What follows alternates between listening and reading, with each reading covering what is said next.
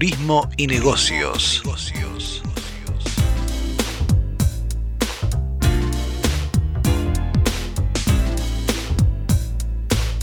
Turismo y negocios, un programa de actualidad, tendencias, emprendimientos e inspiración para viajar. Con la conducción de Graciela Cutuli, Pierre Dumas y Livio González.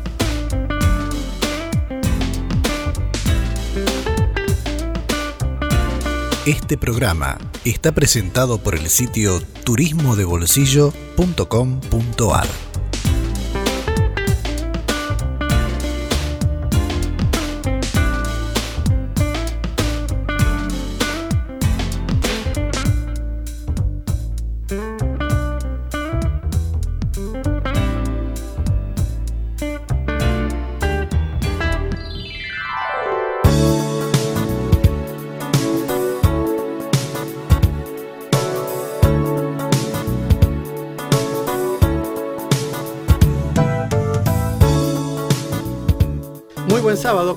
Bienvenidos. Pierre, hola, aquí estamos de nuevo. Excelente sábado, lo dijiste. Espero que sea el caso para todos ustedes. Así es, aquí Turismo y Negocios por nmmiami.com como cada sábado. Tenemos varias, eh, varios temas, como siempre, durante toda esta hora. Vamos a hablar con el presidente del ente de turismo de la ciudad de Buenos Aires, porque se viene una novedad importante para la capital argentina. Dentro de unos días van a lanzar oficialmente el Buro de Turismo Visit Buenos Aires, que va a ser Ajá. la estructura encargada de promover la ciudad a nivel de, digamos, de promoción, marketing, un poco como las grandes capitales del mundo, casi todas tienen su, su buro de turismo. Sí. Bueno, a partir de ahora también Buenos Aires. Bueno, Así que hablamos con él, nos habla también de muchas otras cosas, un poco la estrategia de, de turismo para promover la ciudad y entre otras cosas esta nueva herramienta de promoción turística. muy bien. Va a estar Mabel acompañándolos como siempre, nuestra narradora, con una historia muy particular también. Sí, el lago Loloc, Loloc, ¿no? exacto, En sí, el sí. sur de la Argentina es uno de los tantos lagos que hay en la Patagonia al pie de los Andes. Y Así Sonia Renison nos va a acompañar también, ¿no? Y, eh, Ella, Sonia, ella también nos va a llevar a conocer algún rincón de la Argentina, nos va a llevar a un lugar que se llama la Cuesta del Chihuido, es entre dos provincias, sur de Mendoza, norte de Neuquén, y es una travesía ahí en uno de los lugares menos poblados del país seguramente y de las Américas. Pero hay algunos eh, pioneros que están cultivando ahí algunos parajes, hacen vino casero, cultivan fruta fina también, así que es todo lo que nos va a contar dentro de un ratito. Bueno, y algo de música también escucharemos en esta mañana, así que estamos comenzando Turismo y Negocios.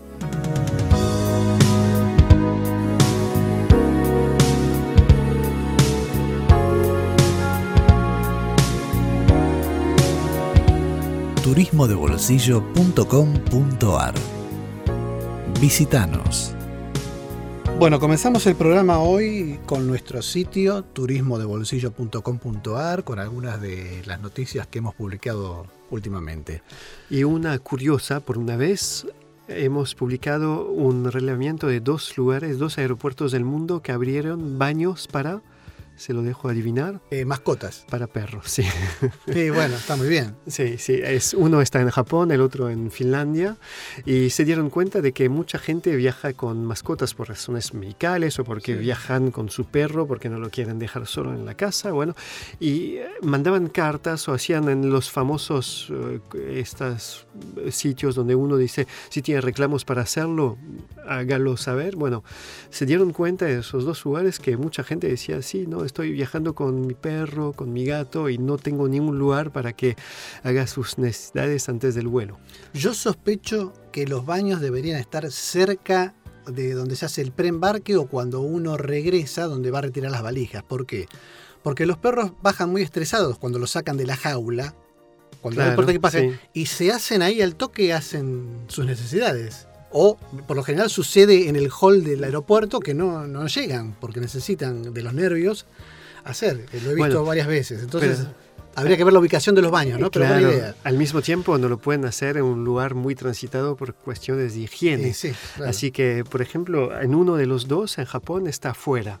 Debe estar cerca de la entrada y todo, pero es un lugar como, como todo en Japón, ¿no? Muy tecnologizado, con tomas de agua, hay como unos pisos con uh, granulados para que, la, claro, entiendo. todo fluya. Y, bueno, bueno, muy bien. ¿eh? Pero una idea que sí, vale lo que vale. Es, muy bien para el bienestar de los animalitos. Sí, está bien. Hemos publicado también otra nota, es un relamiento completo sobre lo que les espera en las visitas a los estudios de los sets de filmación de las películas de Harry Potter todos los sets, una vez que terminaron de filmar las ocho películas basadas sobre las novelas, bueno, los podían desarmar, pero decidieron transformarlos en un parque de atracción en las afueras de Londres. Y ahí les contamos en detalle cómo llegar hasta ahí, cuánto cuesta, qué pueden esperar ver adentro, cuánto tiempo duran las visitas, cómo hay que hacer para comprar su entrada con anticipación, porque mucha gente quiere verlo y hay como demoras de varios meses antes de conseguir su lugar, todo esto. ¿Pero son los sets originales o se armaron en otro sitio? Es todo original, es el mismo emplazamiento donde filmaron todo. Ah, todo lo que se hizo, digamos, sin efectos especiales, se hizo sobre sets de filmación, todo debajo de... Era unos galpones enormes que habían servido a la empresa Rolls-Royce, la que fabrica los autos de lujo, para fabricar motores de aviones. Esta fábrica cerró sus puertas en los años 70, en los años 80 filmaron unas películas de James Bond ahí y otras películas inglesas y a principios de los años 2000 se instalaron ahí los estudios de la Warner para los, eh, las películas de Harry Potter. Todo lo que se ve es realmente lo que aparece en las películas. turismodebolsillo.com.ar Visítanos. Estás escuchando Turismo y Negocios por nmmiami.com.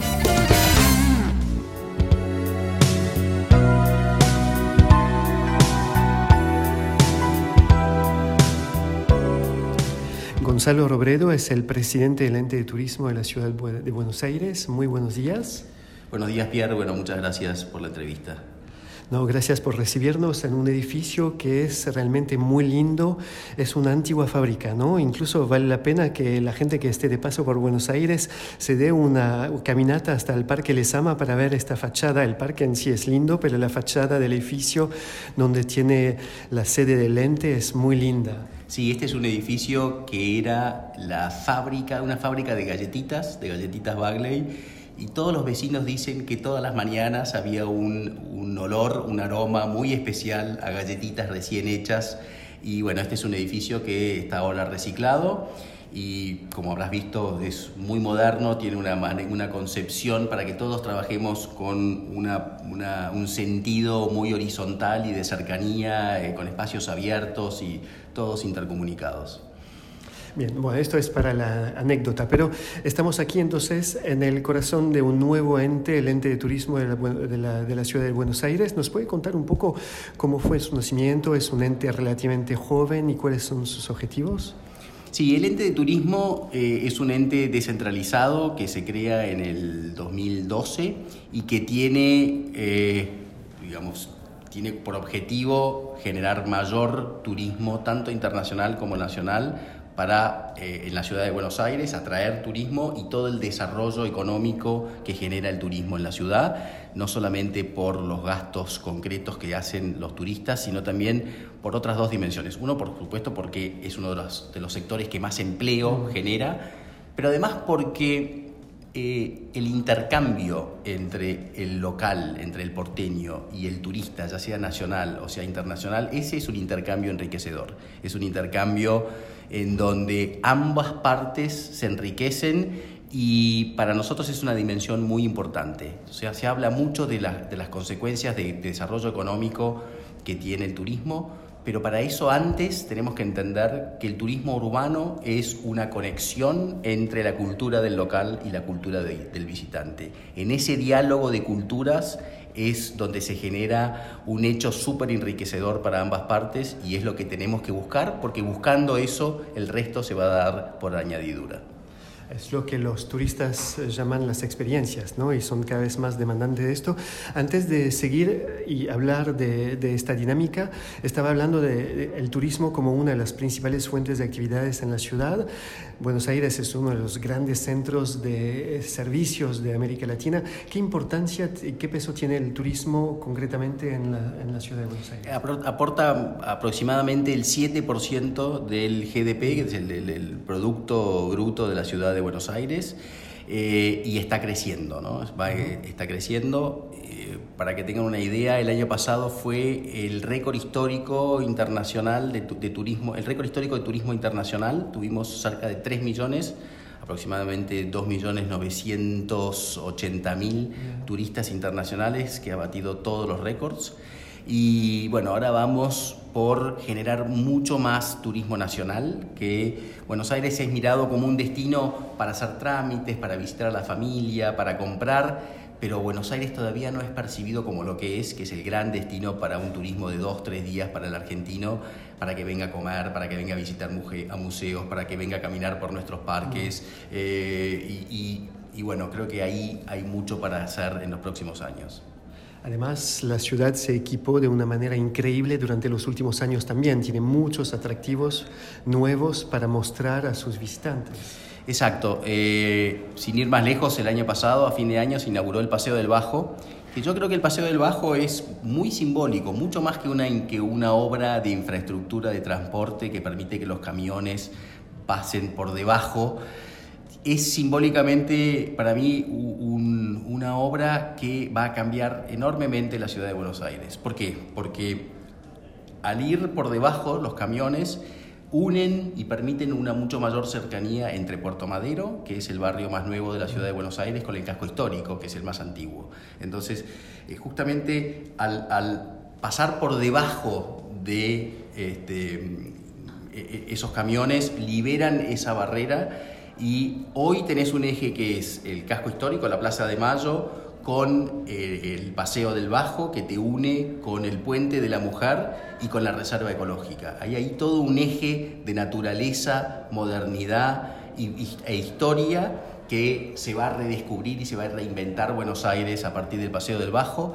Y por otro lado, los camiones son como los que transportan la savia del puerto de, Buenos Aires hacia el resto del país, como si fuera también dos ejes que unen a los porteños, pero también a los argentinos. Entonces esa especie de eje de cruz que se genera en el Paseo del Bajo me parece que es fascinante y con solo caminarlo para, para, para, muchos porteños que no lo habían hecho, solo caminar desde eh, la Plaza de Mayo hasta los hilos intervenidos por Ann Kruger es un paseo fantástico. Además, estas escalinatas dan una vista panorámica sobre todo el puerto que es muy linda. Es muy linda y también nos conecta, creo que vale la pena caminar un poco más y ir, llegar a la reserva ecológica. La reserva ecológica es una maravilla única en el mundo, todavía no la hemos terminado de incorporar los porteños, son 350 hectáreas con más de 330 especies de aves, es decir, es un destino de bird watching eh, fantástico para cualquier eh, buscador de aves y este, para fotografiar aves y para, para descubrir aves y está a metros del distrito financiero de la ciudad de Buenos Aires y del barrio más moderno.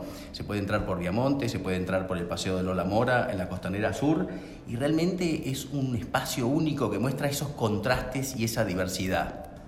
Buenos Aires tiene una diversidad no solo cultural extraordinaria, de la que ahora vamos a hablar, sino esta diversidad de paisajes que permite estar en el río, en una reserva ecológica, en el, barrio más moderno con los, con los con los edificios más altos de, Latinoamérica, este, todo al mismo tiempo. Y esta reserva tuvo hace muy poco, hace una cuestión de meses apenas, una nueva infraestructura y un nuevo centro para recibir a los visitantes. Hay un nuevo centro de interpretación que trabajamos en conjunto este, con Nación y con Ciudad, en donde se permite tener una idea que los, que los visitantes, antes de entrar a la reserva, tengan una idea de cuáles son las especies más, este, más más vistas en la reserva y que entiendan un poco mejor toda la vida silvestre. La flora y fauna es de una diversidad enorme, no solamente por las 350, casi 340 especies de aves que hay, sino también por la diversidad de flora. Bien, volvemos después ahora a los eh, grandes atractivos de la ciudad. Buenos Aires es la ciudad del tango, del asado, de, muchos, se podría decir, cliché, ¿no? Que uno tiene como en cualquier otras partes del mundo, pero ¿cuál eh, estaba hablando de la interacción con los habitantes, ¿cómo está llevando esta interacción, cómo está yendo más allá de esos clichés gracias al aporte de cada uno de los porteños? Mira, eh, es interesante esta pregunta. Cuando empezamos la gestión hace más de cuatro años, lo que primero nos pusimos a pensar en el equipo del ente es qué era lo que hacía único a Buenos Aires. En un mundo de destinos urbanos para el turismo tan competitivo, era importante descubrir qué era lo que hacía distinto a Buenos Aires. Y fue no una, no una sorpresa para nosotros, porque nosotros ya lo veíamos así, pero fue una sorpresa que lo veían así los visitantes internacionales y los nacionales pero sobre todo los internacionales, que es que lo más atractivo de Buenos Aires somos nosotros, somos los porteños, mm. somos esa, no es tanto nuestros museos, porque museos en el primer mundo hay extraordinarios, nuestros parques, que son extraordinarios, nuestra arquitectura, sino que hay un porteño que es, es, es un bicho raro, que tiene una mezcla de criollo, de los primeros españoles, los, los, los, indígenas originarios, los esclavos, que se mezclan en ese personaje icónico que es el gaucho, que se mezclan con los inmigrantes, con los inmigrantes eh, de fin del siglo XIX y principio del siglo XX, sobre todo españoles e italianos, pero que ahora siguen mezclándose con los latinoamericanos, con el inmigrante boliviano, paraguayo, peruano, venezolano, y que siguen reconfigurando de una manera fascinante la ciudad de Buenos Aires. Y ese porteño es un enamorado de esa diversidad pero además es un enamorado de, una enorme, de un enorme espectro de expresiones culturales. Somos unos enamorados del fútbol, somos unos enamorados del asado, pero somos unos enamorados de la ópera, somos unos enamorados de los libros, somos enamorados de la gastronomía en toda su diversidad. Y esa mezcla de ser un habitante abierto, que le gusta la diversidad, flexible, pero que además tiene una enorme expresión, un enorme rango de expresiones culturales vividas con pasión, lo que nos hace distintos. Esa pasión con diversidad y sofisticación cultural hace del porteño alguien con quien uno, uno quiere interactuar. No solamente con él directamente, sino también con sus expresiones, con su gastronomía, con sus expresiones deportivas. Y esa posibilidad que le da el porteño de estar cerca, de conectarse con el visitante, es lo que nos hace fascinantes, ¿no? Es decir, porque además tenés unos parques extraordinarios, con unos árboles increíbles, con una arquitectura que se nota que tiene una base de calidad de cuando Buenos Aires fue una de las ciudades más ricas del mundo, y esa infraestructura edilicia que uno descubre de tanta calidad y diseño, bueno, toda esa mezcla hace Buenos Aires única. ¿Y cómo utilizan entonces esta virtud esta, casi única en el mundo, ¿no? de este porteño abierto, amigable, cómo lo transfieren en una herramienta de promoción turística o cómo lo, involucran en sus planes de promoción turística? Mira, toda la campaña de promoción de Buenos Aires afuera se llamaba Somos porteños. Todos los títulos de nuestros audiovisuales, de nuestras piezas audiovisuales, de nuestros videos, en redes sociales, fotos, estaban bajo la campaña Somos porteños. Y eso implicaba que éramos, eran los porteños los que contaban qué era Buenos Aires. Es decir, no era una voz en off, un locutor con una voz este, muy linda pero neutral, sino que era una cara de un vecino, una cara de alguien que vive en ese barrio y que cuenta qué es lo mejor de San Telmo, qué es lo mejor de Palermo, qué es lo mejor qué es lo que hace que su barrio sea distinto y lo cuenta obviamente con el amor de la raíz que tiene por haber nacido en ese barrio. Eso es, es eso de el porteño contando su identidad, primero conectándose con su identidad y después comunicando identidad, algo que es fascinante y que nos ha traído muchísimos resultados, porque Eh, va a cambiar pronto esto con el Visit VA, desde que después podemos hablar, pero hasta ahora no teníamos tantos recursos para salir al mundo en redes sociales, pero la capacidad de viralización con esto, de, con esto, con este porteño que comunicaba quién era, es algo súper atractivo para un nuevo viajero. Yo creo que hay un nuevo viajero que está buscando esto. Estás escuchando Turismo y Negocios, aquí en nmmiami.com. You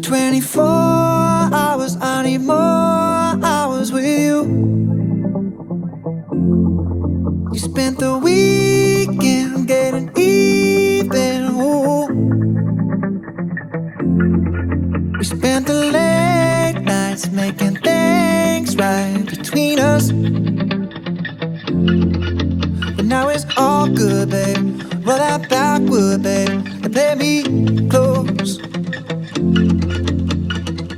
Girls like you run around with guys like me till sundown when I come through. I need a girl like you, yeah, yeah. Girls like you love fun and yeah, me do what I want when I come through. I need a girl like you, yeah, yeah. Yeah, yeah, yeah. Yeah, yeah, yeah. I need a girl like you, yeah, yeah. Yeah, yeah, yeah. Yeah, yeah, yeah. I need a girl like I last night on the last flight to you.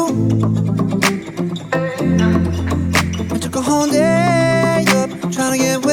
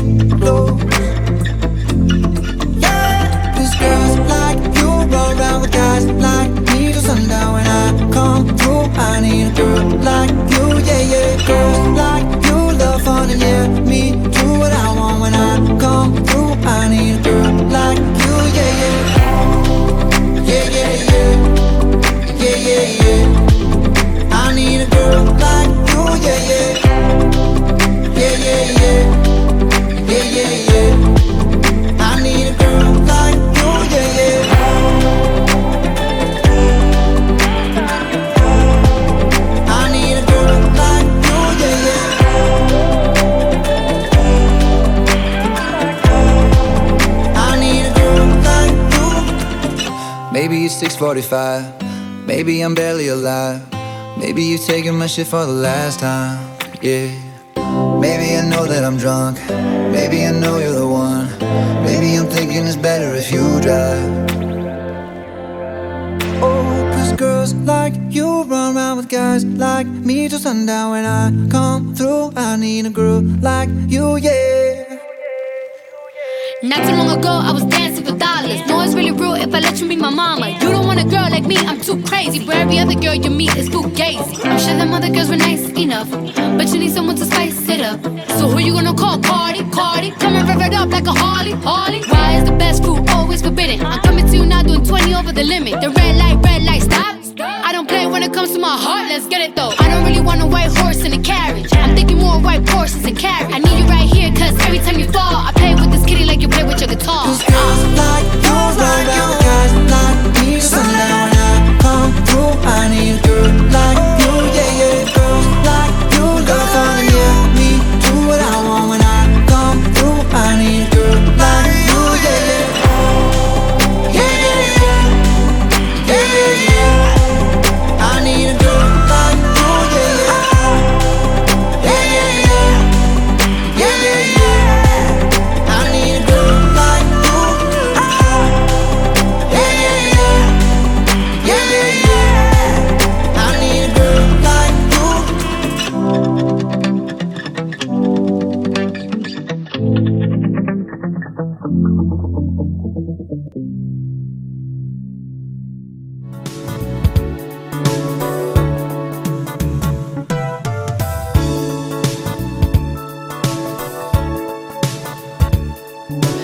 interesante lo que estábamos escuchando antes del corte musical.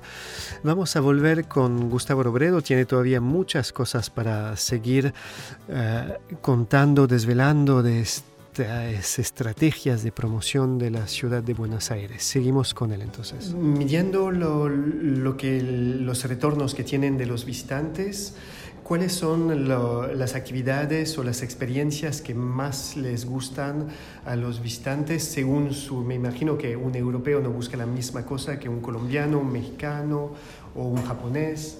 Mira, primero lo más interesante es que quienes más buscan nuestras visitas guiadas y conocer más la ciudad de Buenos Aires somos nosotros, somos los porteños. Es decir, cuando yo veo las estadísticas, siempre más del 50% son porteños que seguimos ávidos de conocer todo lo que tiene la ciudad para mostrar. Eh, después te puedo decir que a los americanos les encanta ir a comer a Palermo y a, la noche de Palermo, eh, que a los brasileros les gusta la calle Florida o Puerto Madero. Hoy estamos corriendo Big Data, tenemos análisis que de Big Data de telefonía celular, de eh, reservas internacionales de pasajes y de gastos con tarjeta, por supuesto anónimas, y que, pero que nos permiten saber exactamente por mercado, por distinto país, qué preferencias tienen los distintos turistas. Y como consecuencia de eso podemos ir mostrándoles lo que no conocen, es decir, en vez de hacer énfasis en lo que ya conocen, mostrar nuevos circuitos. Lo que tiene Buenos Aires es que no, digamos, tiene, tiene muchos barrios con, muchos, con, muchas este, atracciones turísticas por descubrir. Por ejemplo, ahora eh, Chacarita y Villa Crespo son barrios que están emergiendo con, una identidad. En Villa Crespo, las galerías de arte, eh, los, la, nueva oferta de gastronomía, eh, lo que, bueno, Chacarita que está al lado, que, también se está fusionando con eso. Buenos Aires sigue ofertando y, y ofreciendo este, novedades, es una ciudad dinámica, es una ciudad eh, y nuestro desafío es encontrar todos esos atractivos para poder comunicárselo al viajero. Y la, eh, la nueva la, nueva institución que mencionó recién al pasar, que es digamos, lo más nuevo que hay en este momento en su, en su gestión, ¿Cómo va, a poder eh, insertarse dentro de este plan de promoción o va a ser una herramienta adicional o que va a ir más allá para tratar de poder eh, llevar Buenos Aires hasta lugares donde no está en este momento, por ejemplo? Bueno, primero lo más importante del Visit BA es que eh, es una decisión del jefe de gobierno de que el turismo sea una política de Estado en la ciudad de Buenos Aires. Y entonces eh, dos tercios de lo que genera el turismo en la ciudad de Buenos Aires es generado por el turismo internacional. De los 3.500 millones de dólares, 2.200, 2.300 son generados por el turismo internacional, con lo cual nos dimos cuenta que había que generar una institución que tuviera un financiamiento propio, que no dependa de los vaivenes políticos ni de las decisiones de funcionarios, sino que realmente se constituya en una política de Estado de la ciudad de Buenos Aires que trascienda los momentos políticos y presupuestarios, que tenga una fuente de financiación propia que no, que no fuera financiada ni por los porteños ni por los empresarios, sino por los turistas y que, por otra parte, que sea insignificante, que no, que no tenga ningún impacto en su decisión de viajar, pero sí que multiplique y que le dé estabilidad a los recursos para hacer promoción internacional. Esta, esta ley que se aprobó fin de año pasado, que constituye y que forma el Visit BA, es una de las pocas o la única en, en, el mundo, en una gran ciudad, donde el 100% de los recursos son alocados a promoción turística internacional. Es decir, no hay ninguna distracción para el erario público, para el presupuesto público, sino que esto ya directamente pasa al VA que le va a ejecutar y va a multiplicar enormemente la posibilidad de llegar con, este, a, mayor cantidad de mercados y con un impacto mucho más profundo, mucho más contundente. Así que creemos realmente que esta es una decisión que va a poner a Buenos Aires todavía más arriba en el, escenario mundial este, del turismo. ¿Y se va a ocupar tanto de turismo, digamos, gran público como turismo de convención y turismo profesional? Sí, eh, eh, básicamente va a apuntar a, eh, al turismo de reuniones, que es uno de los pilares fundamentales, a turismo de alto consumo, que son los mercados lejanos, al turismo LGBT, dado que creemos que la comunidad LGBT no solamente es una de las que más gasta y una de las que más viaja, sino que además como son viajeros sofisticados, tienen un impacto en todo el resto eh, de los viajeros que siguen generalmente lo que ellos buscan. Y, mm, bueno, eso por lo que, es, lo que es el lado internacional y después el ente de turismo de la ciudad de Buenos Aires va a quedar 100% orientado a la promoción nacional, es decir, a traer turismo nacional y por supuesto articulación de oferta, servicios al turista, al turista en la ciudad. ¿Y este Visit BA a partir de cuándo está funcionando? A partir del primero de marzo se empieza, entra en vigencia y se empieza a cobrar a, a los turistas internacionales que, de esta manera. Los hoteles 3 estrellas, quienes se alojan en hoteles 3 estrellas van a pagar medio dólar por día por persona mayor de 12 años. Los que se alojan en hoteles 4 estrellas, un dólar. En hoteles 5 estrellas, un dólar y medio. En alquileres temporarios, 75 eh, centavos. Y eh, cruceros, un dólar. Y con eso se va a formar una masa crítica que estimamos en aproximadamente 6 millones de dólares por año. Y será con este presupuesto que, se, que funcionará y hará sus promociones. ¿Está previsto abrir algunas oficinas en algunos mercados claves? Por ahora no, por ahora no, pero sí es a mediano y largo plazo uno de los objetivos empezar a tener algunas oficinas de promoción, por ejemplo en Brasil, que aporta uno de cada cuatro turistas internacionales, eh, y en algunos sitios estratégicos en el mercado eh, emisivo más importante lejano como Europa o Estados Unidos. Luego de Brasil, ¿cuáles son los principales visitantes en la ciudad? Sí, son Brasil, Chile, eh, Colombia, España, Reino Unido, Estados Unidos y Canadá, esos sería, diría que son los mm. principales. Eh, y China, que ya hoy se está convirtiendo en uno de los 15, está número 12, pero con, el, con, las, con, con algo interesante y es que el turista chino está en promedio el doble que el promedio de los viajeros, es decir, que esos 55.000 turistas chinos se convierten en 110.000 reales eh, para la economía de la ciudad. Es decir, que de ese, pensándolo así, hoy China ya está dentro de los principales mercados eh, con impacto turístico en la ciudad de Buenos Aires. Bien. Me imagino que Visit Bea también tendrá como objetivo de poder retener a los pasajeros, estoy pensando en el caso de los franceses o los alemanes que eh, llegan a Buenos Aires y se van enseguida a la Patagonia o al noroeste y en definitiva se quedan muy poco tiempo en Buenos Aires.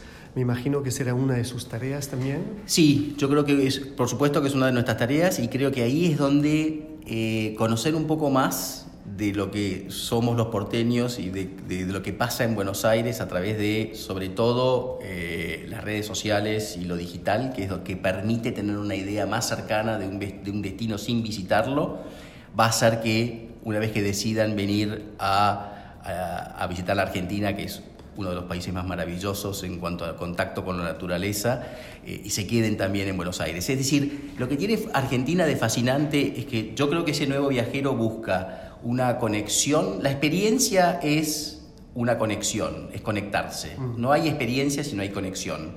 Y en el turismo urbano se busca la conexión con el local, en el turismo de naturaleza se, busca la conexión con la naturaleza. Argentina propone ambas cosas. Falta que esto que no es tan obvio, que es que el porteño genera esa conexión de culturas extraordinaria, eh, se, conozca mejor, se entienda mejor y entonces eso que sí es obvio, que es conectarse con la naturaleza en el octavo país más grande del mundo, con diversidad de latitudes, en donde tenemos cataratas, selva subtropical, hasta la estepa patagónica y la, y la Patagonia de los lagos, pase por una ciudad como la ciudad de Buenos Aires, que tiene, vos bien lo sabías, Pierre, que estás acá hace 25 años, tiene una diversidad cultural y una capacidad de conexión con el local como pocas en el mundo, y entonces ahí se va a armar un combo eh, de turismo urbano y turismo de naturaleza que yo realmente creo que va a ser de los mejores que hay en el mundo. Sí, ya creo que la gente que viene repite muchas veces. ¿Esto lo pueden medir también? Sí, lo podemos medir. Ahora empezamos a tener mejor capacidad de medición de esto con Big Data. Eh, sobre todo porque eh, vamos a empezar a tener una mejor idea de, eh, combinado con las encuestas en los aeropuertos, no solamente de qué, de qué destinos vienen, sino cuántas veces vinieron. Es decir, vamos a tener mucho mejor información de destinos por, a nivel de Big Data y en las encuestas mano a mano en los, en los aeropuertos vamos a poder preguntar cosas que antes no podíamos preguntar y que ahora nos va a revelar el Big Data, que tienen que ver con repetición y que tienen que ver con la razón de las repeticiones. ¿Por qué es que qué es lo que buscan cuando vuelven? ¿Qué es lo que quieren volver a encontrar cuando vuelven? Son las dos preguntas que queremos ahora redefinir en los cuestionarios.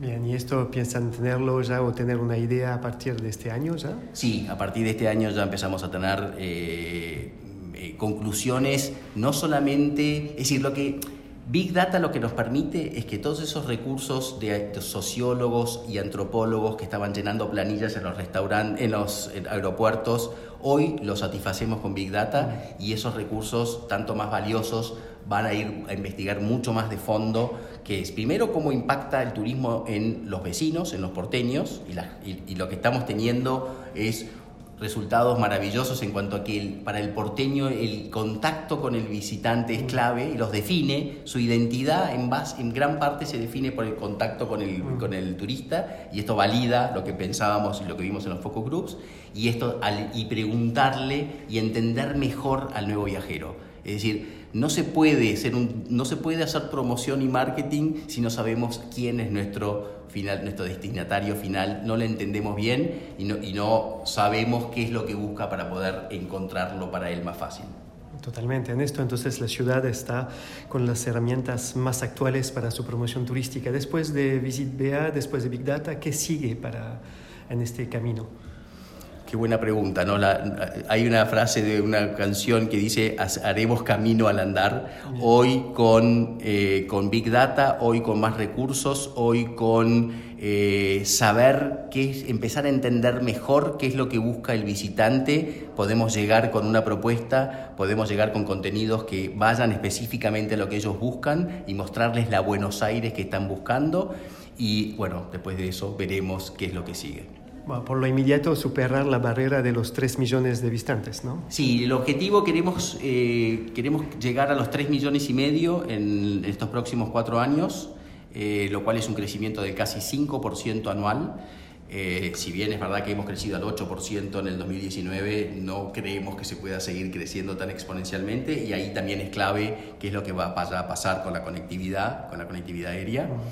somos un destino muy lejano para el, para el... No solamente somos muy lejanos para el primer mundo, somos también muy lejanos para muchos puntos de Brasil, de, para Colombia, para... Entonces la conectividad aérea realmente es clave, no solamente en el mundo desarrollado, en Europa y en Estados Unidos, sino también para el resto de los países.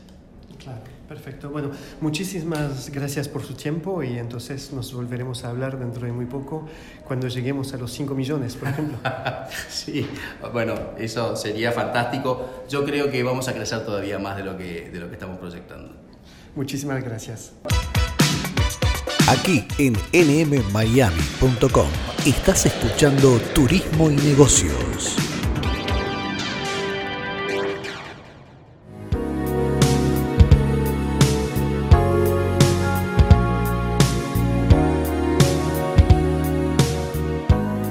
La narradora Mabel Fuzzi nos va a contar ahora la historia que se esconde detrás del lago Lolog. Es uno de los lagos de la Patagonia argentina en su parte más boscosa. Es un lago hermosísimo por donde se lo mire, montañas con cumbres nevadas, espesos bosques verdes todo el año. El, lago tiene colores de agua muy azules, muy intensos, pero detrás de esta belleza se esconde una leyenda. escuchamos a Mabel Fuzzi contarla.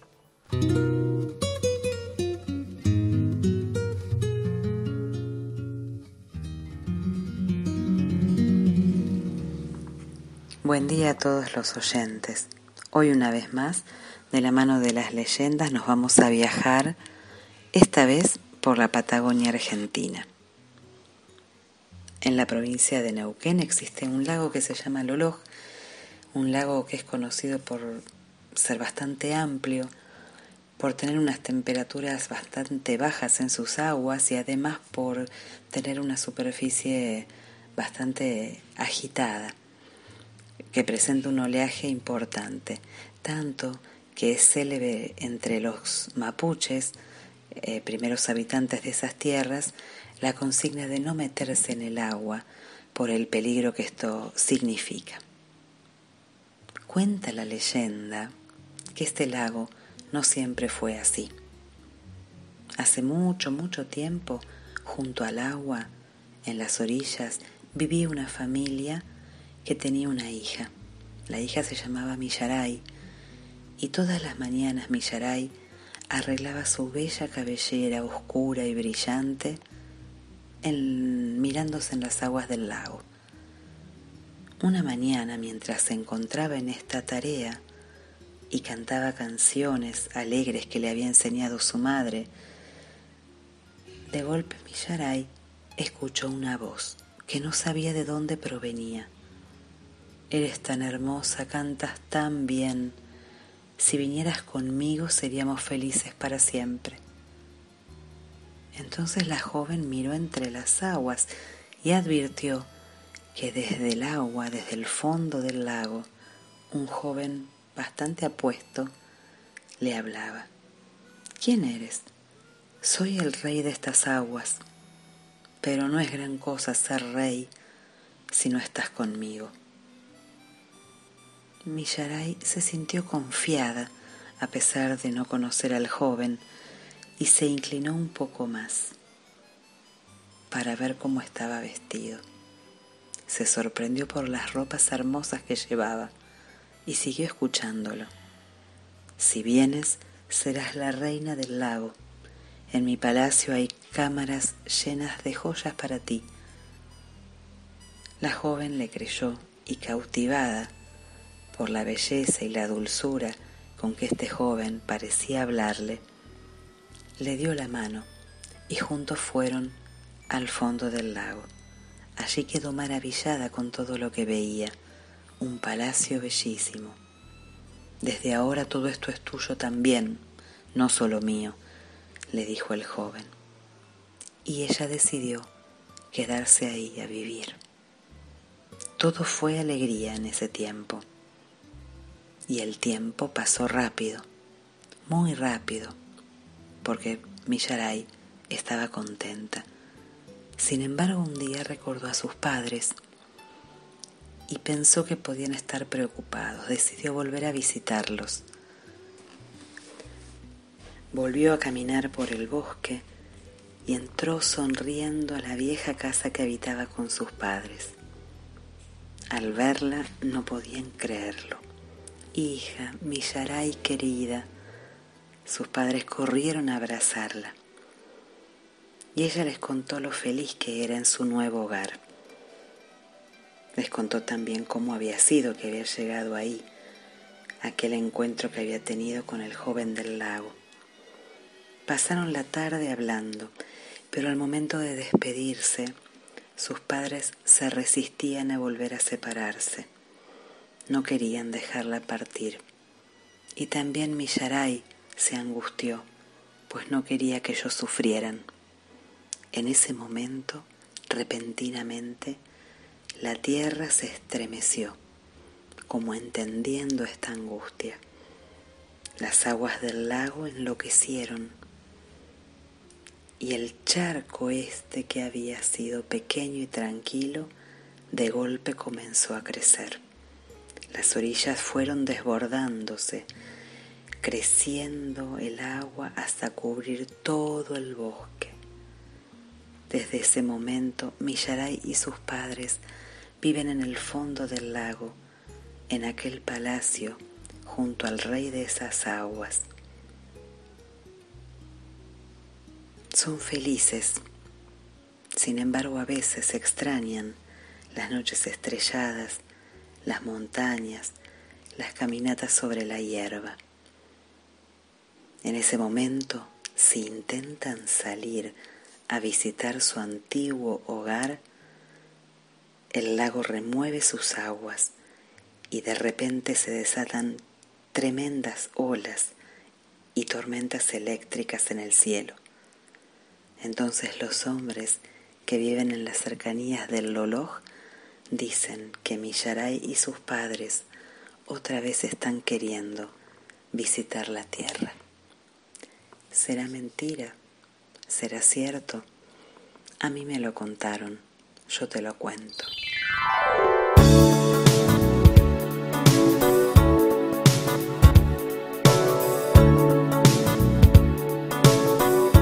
Esto es Turismo y Negocios por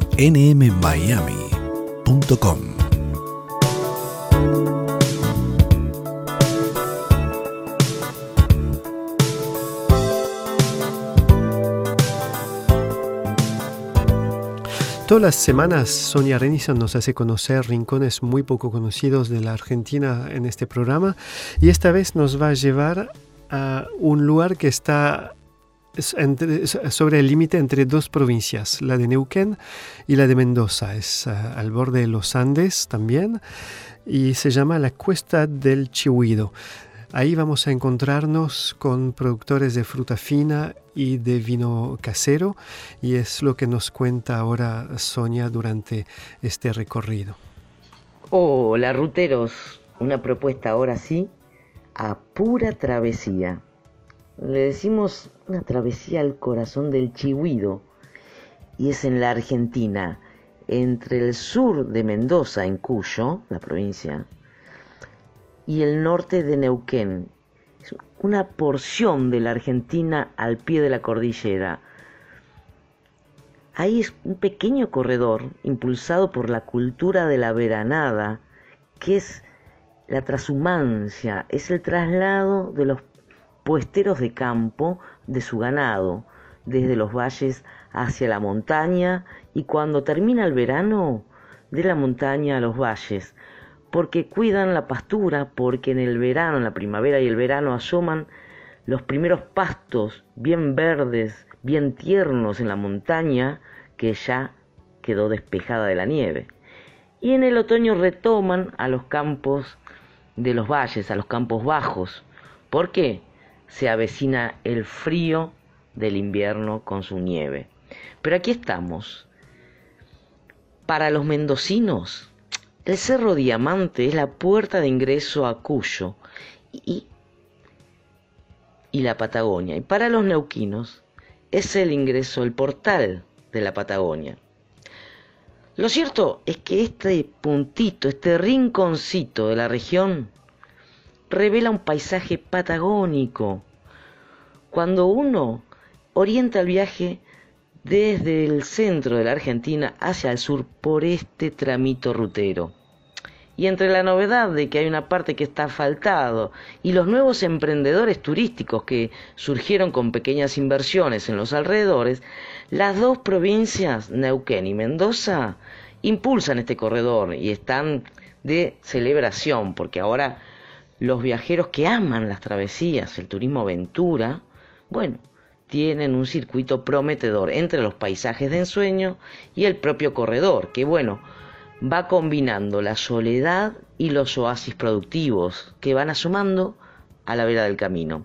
Así es la llegada a San Rafael, bueno, que es una ciudad del sur de Mendoza, estrella por todo lo que produce, por las bodegas archifamosas, se visitan fincas de olivos, donde se hacen eh, todo el proceso del aceite de oliva, se guardan los museos donde empezó un siglo atrás esta historia, las piezas intactas. La perla está en conocer el achetificio, que viene de como la fábrica del acheto balsámico. Hay un lugar en especial que en un altillo preservan los barriles pequeñitos que se van achicando a medida que se condensa el acheto balsámico, que bueno, también proviene de la uva. Mmm, es riquísimo. Es como un secreto familiar de la antigua Italia que trajo la familia Andreani y que lo elabora aquí en San Rafael Mendoza. También durante la travesía el viajero va a conocer y aprende todo el mundo productivo y de las delicatessen. Incluso si lo atrapa el otoño en este recorrido, ¿eh? porque el Olivo Tour forma parte de la travesía.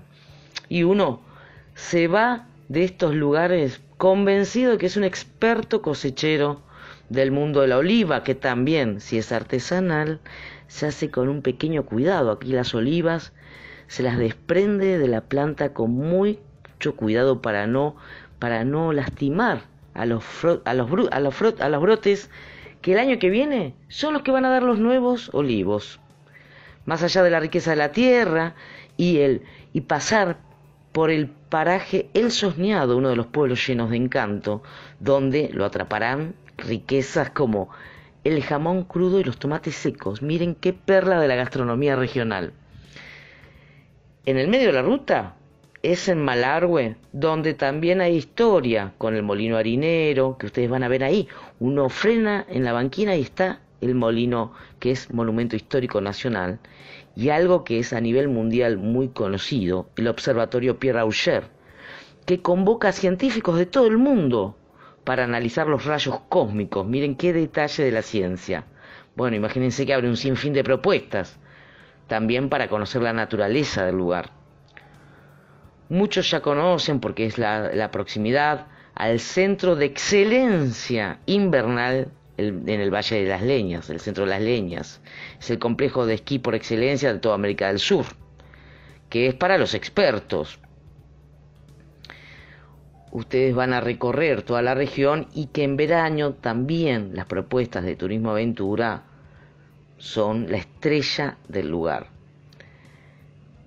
En el sur del Mendoza hay otra riqueza que lo va a, que va a atesorar en su viaje y que lo va a ganar por la curiosidad, por la sorpresa, y es la Reserva Provincial La Payuña, una región que se considera la de mayor concentración de conos volcánicos. Imagínense el espectáculo que brinda esta escena volcánica donde algunos se animan a decir que son unos 800 conos volcánicos concentrados en esta región.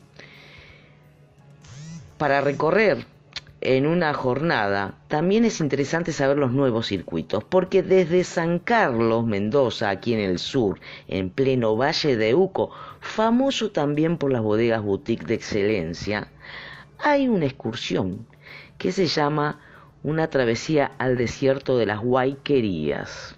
Ahí hay que fijarse con el experto en turismo, aventura y de naturaleza, Ricardo Funes, que nació en este lugar, que además es montañista, andinista y que conoce como la palma de su mano todos los secretos de la naturaleza que ofrece lo más rústico del Valle de Uco. Es bien al sur, y antes de llegar a Bardas Blancas, que es un paraje, hay un complejo muy sencillo de turismo aventura que es una, un stop obligado en la ruta porque hay rappel, escalada para principiantes y hasta un mini trekking por una huella donde se descubren fósiles de 160 millones de años atrás. Imagínense esta propuesta, gente muy joven, que sus bisabuelos nacieron aquí, cuidaban cabras en estos campos y aquí mismo cuando la ruta fue asfaltada, se instalaron y diseñaron este circuito multiaventura que también tiene camping, duchas y un deck en la cima de la montaña para admirar el horizonte.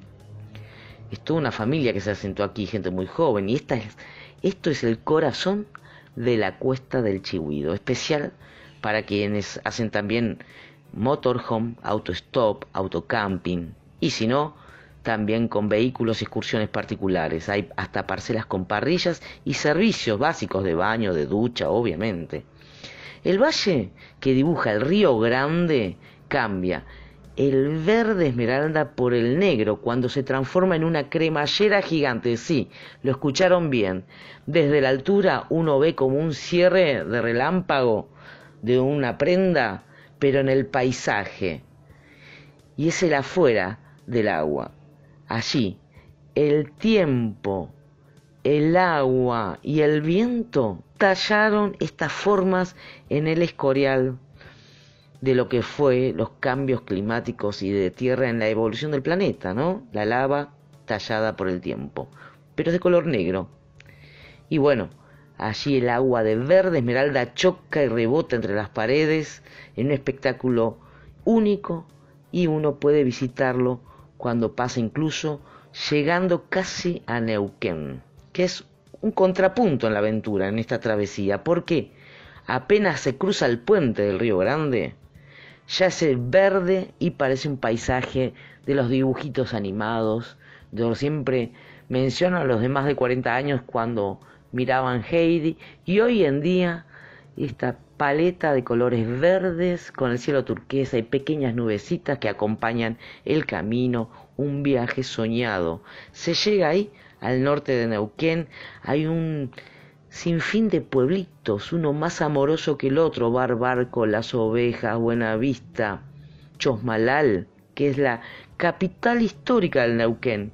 Allí hay una familia que se llama de la Torre, que fundó una pequeña bodega que ya tiene más de 15 años.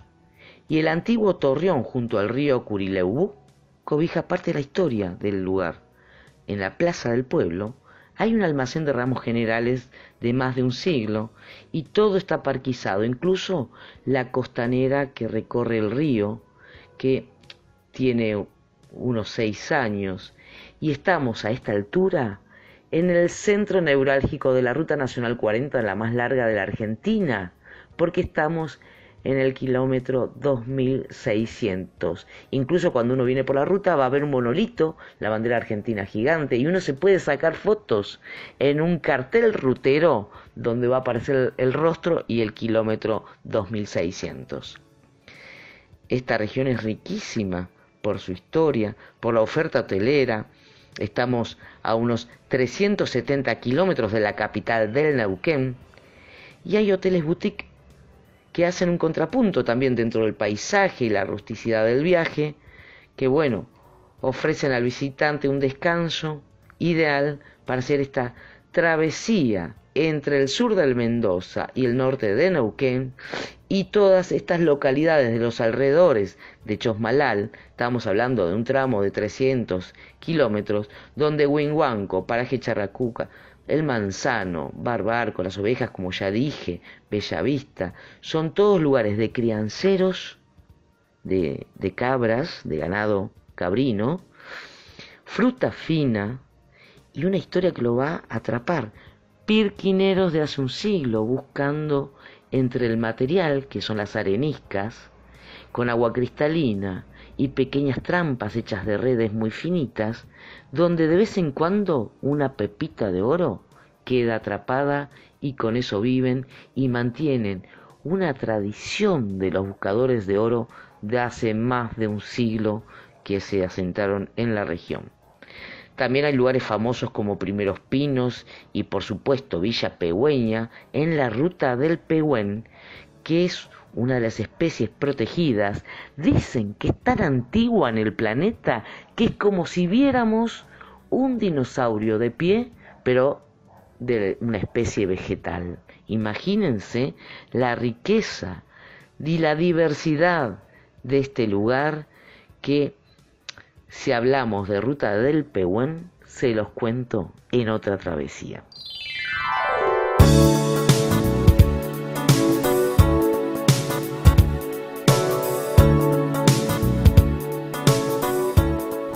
Espero que hayan pasado un lindo momento con nosotros. Livio, esta hora se terminó. Sí, seguramente. Bueno, esperemos escuchar a Graciela en algún momento, verla también. Esperemos. Por aquí. ¿Mm? Sí, esperemos a ver si se corporiza de alguna forma en ese estudio. bueno, amigos, pasen un lindo fin de semana. Y nos encontramos el próximo sábado, siempre por NM Miami.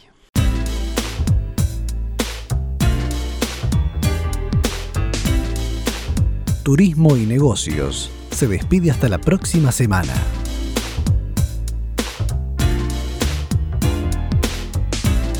Este programa fue producido por turismodebolsillo.com.ar.